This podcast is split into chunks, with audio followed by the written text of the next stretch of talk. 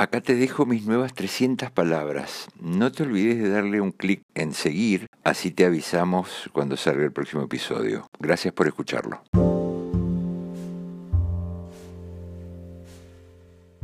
Mi abuelo era un gringo parco, pero de linda sonrisa.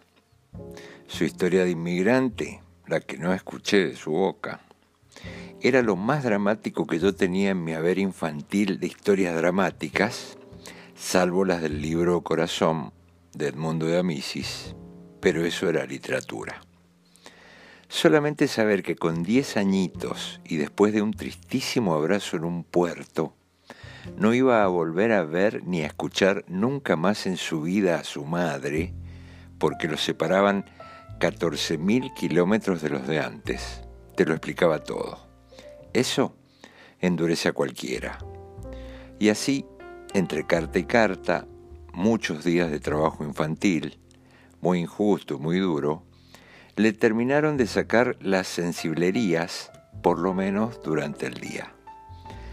Yo no podía dejar de ver a ese niñito sin mamá cuando lo miraba hacer cosas de gente grande, como podar el parral con la escalera alta o darme un billetito de cinco para golosinas pero cuando lo veía reír se me aliviaba y pensaba, ya se habrá olvidado. Era mi abuelo porque era el padre de mi papá. Era mi abuelo porque me decían, vaya a darle un beso al abuelo que nos vamos.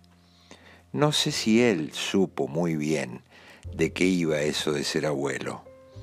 Para mí era un niño siciliano de ojos azules y lejos de su casa, que simplemente se había hecho viejo acá. Después la vida te acerca, aunque vos no lo quieras, a gente con dramas gigantescos, a gente con dramas más o menos como los tuyos, y a gente sin demasiados dramas pero que se queja. Y así entendés que cada uno carga con su peso. Mi hija es de esa tribu de las que no tienen a la maternidad como una obligación.